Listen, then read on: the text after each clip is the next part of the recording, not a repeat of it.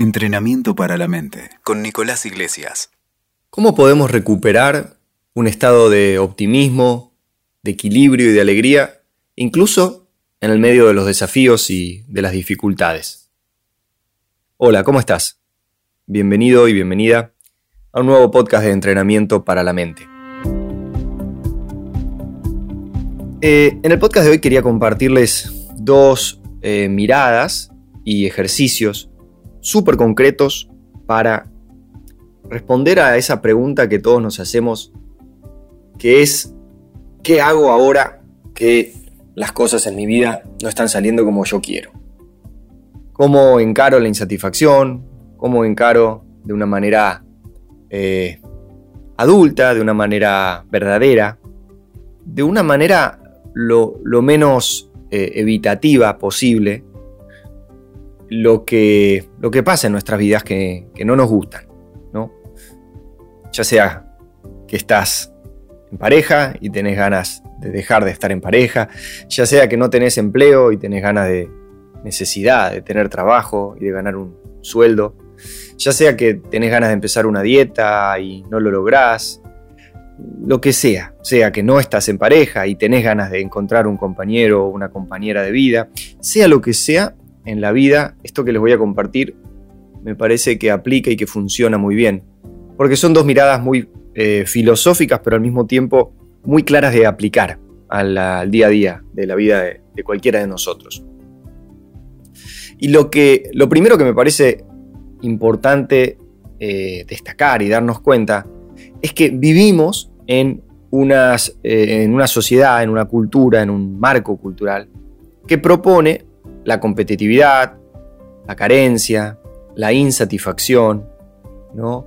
ya lo sabemos, sabemos que vivimos en, una, en un estilo de vida que propone eh, permanentemente que la, la, falta la vamos a encontrar en el shopping, o la vamos a encontrar en el dinero, o la vamos a encontrar en la pareja, o la vamos a encontrar en las vacaciones.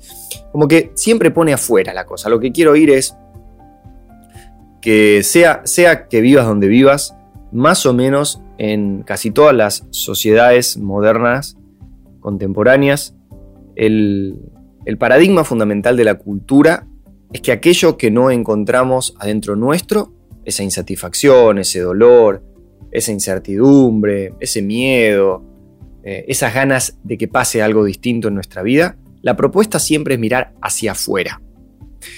Entonces, la primera invitación es dar vuelta esa mirada y considerar que no es así. Considerar que aquello que, sentimos que nos falta, muy bien lo podríamos encontrar adentro nuestro si tenemos las herramientas y las capacidades para poder buscarlo y para poder eventualmente encontrarlo. Entonces, ese es el primer giro conceptual que te quiero, que los quiero invitar a hacer. Eso que hoy sentís que obtendrías si tuvieras trabajo y empleo, si tuvieras una pareja, si tuvieras el cuerpo que soñás, si tuvieras 100.000 followers en Instagram, si tuvieras unas vacaciones, si tuvieras, si tuvieras, si tuvieras. Por, aunque sea por el largo de este podcast, invítate a creer conmigo a que eso no es tan así. Es cierto que sí, que si tenés hambre, mucha hambre, necesitas comida, si no te vas a morir. Sí, es cierto que necesitas comida. Es cierto que si no tenés para pagar el alquiler de tu casa, necesitas dinero. Sí, es cierto que necesitas dinero. Eh, pero el, el punto al que te quiero invitar a pensar es que eso es parcialmente cierto. Porque llega un punto en nuestras vidas en donde tenemos las necesidades básicas satisfechas, la comida, el abrigo, el, la casa, y sin embargo, la mente es una máquina de deseos, es una especie de gremlin que siempre quiere más y siempre quiere más y siempre quiere más. Si no, puedes mirar hacia arriba todas las personas que tienen mucho más que vos, mucho más que nosotros, y te vas a dar cuenta que no son personas satisfechas, siempre quieren más. El rico quiere más, el, bonito, la bonita quiere ser más bonito, más bonita, el, no sé, el que tiene lindo cuerpo quiere tener mejor cuerpo, todos queremos siempre más. Entonces, el inteligente, el intelectual quiere estudiar más, quiere leer más, quiere aprender más. El deseo es una, mm, un barril sin fondo la insatisfacción es permanente. Entonces, claro, hasta aquí solo malas noticias por ahora, o bueno, más que malas noticias, la realidad. así es como funcionan las cosas. Entonces uno se podría preguntar, bueno, pero ¿qué hago ante, esta, realidad que, propone la vida? Y acá está la respuesta. Y la respuesta va por dos lugares. La primera invitación, la primera enseñanza, la, escuché hace recientemente poco de una maestra eh, norteamericana de, de, California, se llama Tara Brach, Tara Brach, B-R-A-C-H. La pueden googlear, tienen unas charlas espectaculares, hermosas y con una gran profundidad. Y Tara Brach lo que nos dice es que a lo largo de 40 años de enseñar prácticas contemplativas, de autoconocimiento, de desarrollo personal, de haber visto infinidad de maestros y maestras y de disciplinas que proponen el bienestar del ser humano, la cualidad que tienen las personas que han podido sobrellevar las adversidades, que han podido transitar los malos este, tragos de la vida por sobre las que no, las que se fueron a la banquina, las que se han quedado en la autopista, en esta metáfora, versus las personas que lamentablemente se han ido a la banquina, y cuando digo ido a la banquina, bueno, imagínense, ¿no? Cuando no, no han podido atravesar la adversidad de una manera equilibrada y lamentablemente, bueno, han accedido a lo que ya sabemos que hay a, lo largo y a lo ancho de todo el planeta para, para evitar el dolor de atravesar un momento feo. Eh, lo, que, lo que tienen estas personas por sobre las otras es un muy fuerte y claro sentido de intención.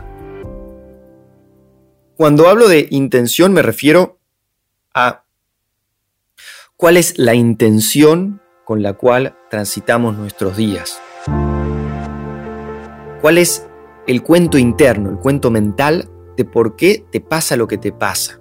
Hay algunos que ante un cáncer, ante una, un problema de salud grave, también pueden decirse a sí mismos, bueno, ok, esto es lo que me tenía que tocar en la vida para poder crecer en algún sentido.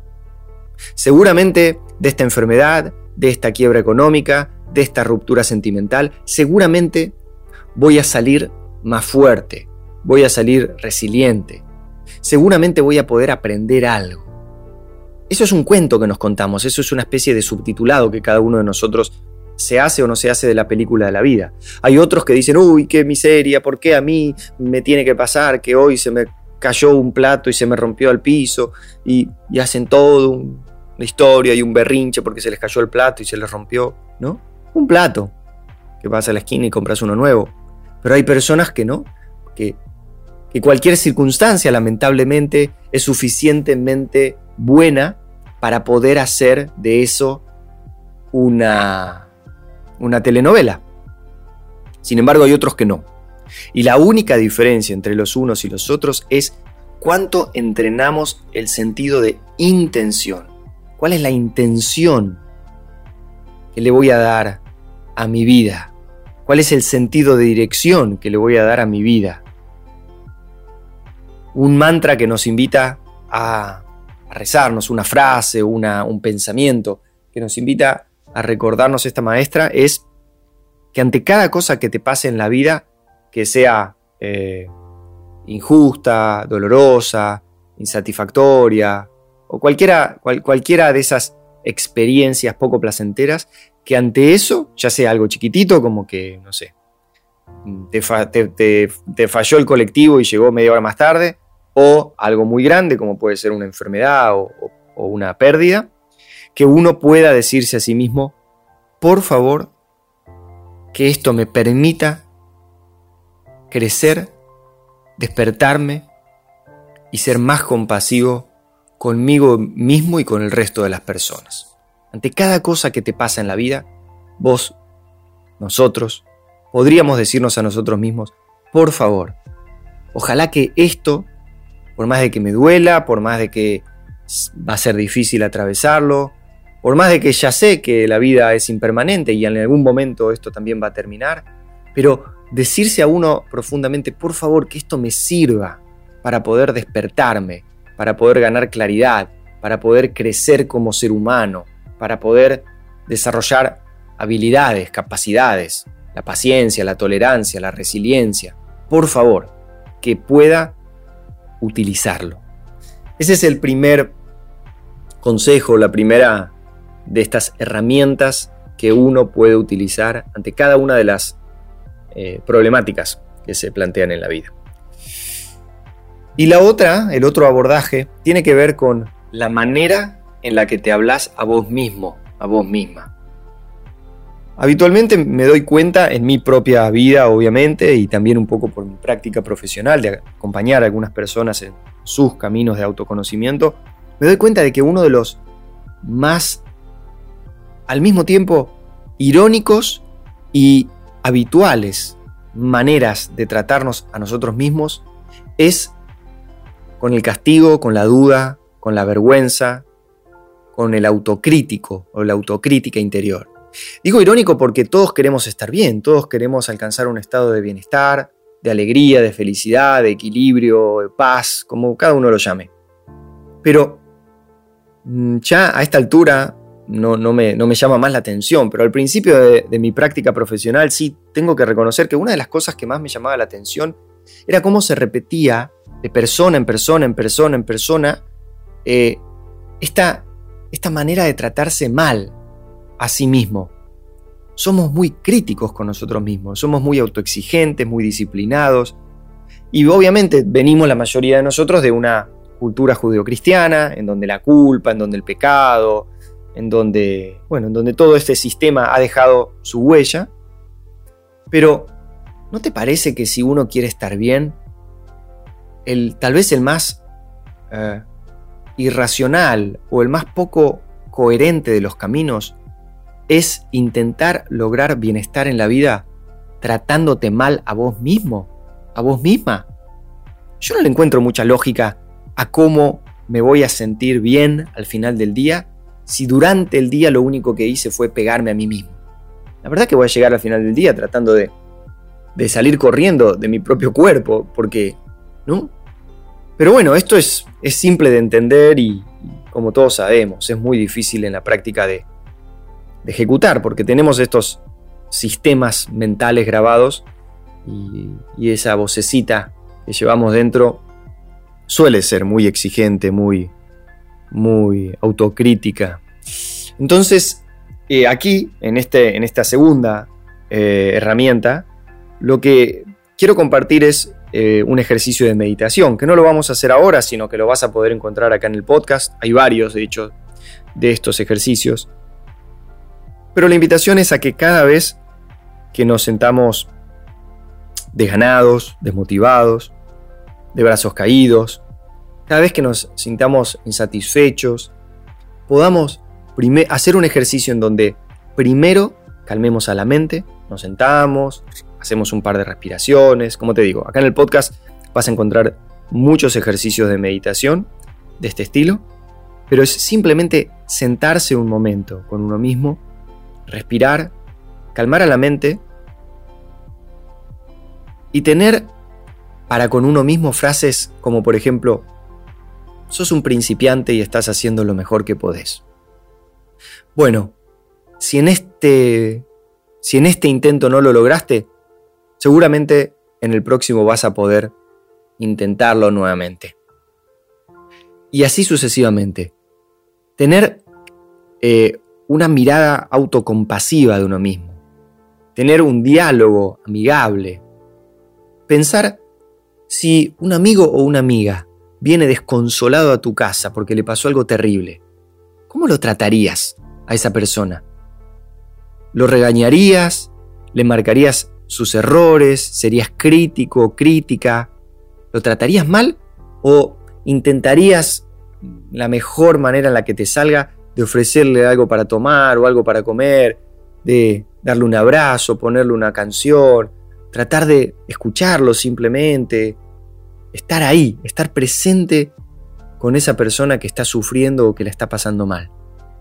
De la misma manera entonces te pregunto, ¿cómo te tratás a vos mismo o a vos misma cuando las cosas en tu vida no se dan como a vos te gustaría que se den. Esa es la segunda herramienta. Como les decía, hay muchas prácticas de meditación de este estilo, de este, estas guías de meditación en relación a cómo, a cómo hacer esta práctica. Pero tal vez lo más simple de todo, para no rebuscarla, es recordar cada vez que te sentís mal, que te sentís afligido, afligida, o sentís vacío, pérdida de sentido en la vida, insatisfacción, encontrar ese autoabrazo interior de un amigo una amiga que te dice, bueno, ok, yo sé que duele, pero acá estoy para sostenerte. Recordá la impermanencia de las cosas, recordá que absolutamente todo, pero todo pasa. ¿Y cuál es la mejor manera que podemos atravesar de, por esto que está pasando, por esta etapa, por este momento, por esta crisis que está pasando en nuestra vida? ¿Cuál es la manera más amorosa, amigable, que podemos atravesar esto que estamos atravesando. Y fíjate cómo se siente, fíjate internamente cómo se siente tratarte así versus tratarte de otra manera. Entonces, para recapitular estas dos, dos, eh, estas dos miradas, estos dos puntos de vista, estos dos ejercicios, uno que nos invita todos los días a comenzar el día y a cerrar el día recordando la intención, ¿Por qué voy a hacer lo que voy a hacer? ¿Para qué voy a hacer lo que voy a hacer? ¿Qué tipo de vida quiero tener? ¿Qué tipo de valores quiero cultivar? ¿Qué tipo de persona quiero ser al final del día? Y por otro lado, entrenar una, una voz interna más compasiva, más amigable, más amorosa. Me parece que en estos tiempos de, de tanto materialismo, de tanta urgencia, de tanta competitividad, de tanto individualismo, me parece que eso nos, nos vendría bien a, todos.